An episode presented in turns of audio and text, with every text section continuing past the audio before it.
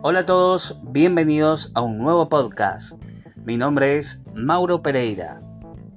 En este episodio vamos a conocer algunas de las nuevas tendencias de la educación física para este año 2022. La educación física se fue adaptando con la evolución social.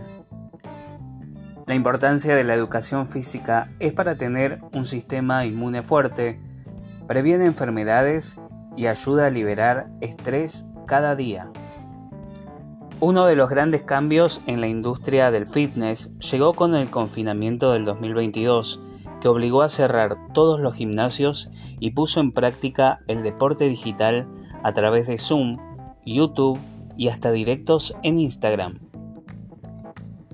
El entrenamiento funcional es una tendencia hacia el uso del entrenamiento de fuerza para mejorar el equilibrio, la coordinación, la fuerza muscular y la resistencia para las actividades de la vida diaria. La fuerza es una capacidad que mejora el resto de la condición física. A diario podemos ver el entrenamiento al aire libre con pequeños grupos reducidos conocidos como running.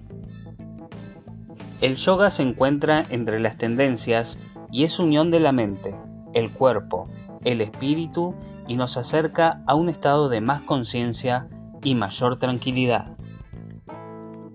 Actividades como el CrossFit es lo más parecido al entrenamiento personal, porque cada persona tiene un cuadrado en el que nadie invade su espacio, pero al mismo tiempo permiten mantener esa adrenalina de las actividades dirigidas donde se impulsa la colectividad y la buena onda. Al fin y al cabo, somos seres sociales y entrenar en casa está bien, pero muchos acuden a los centros deportivos para socializar y sentirse parte de una comunidad.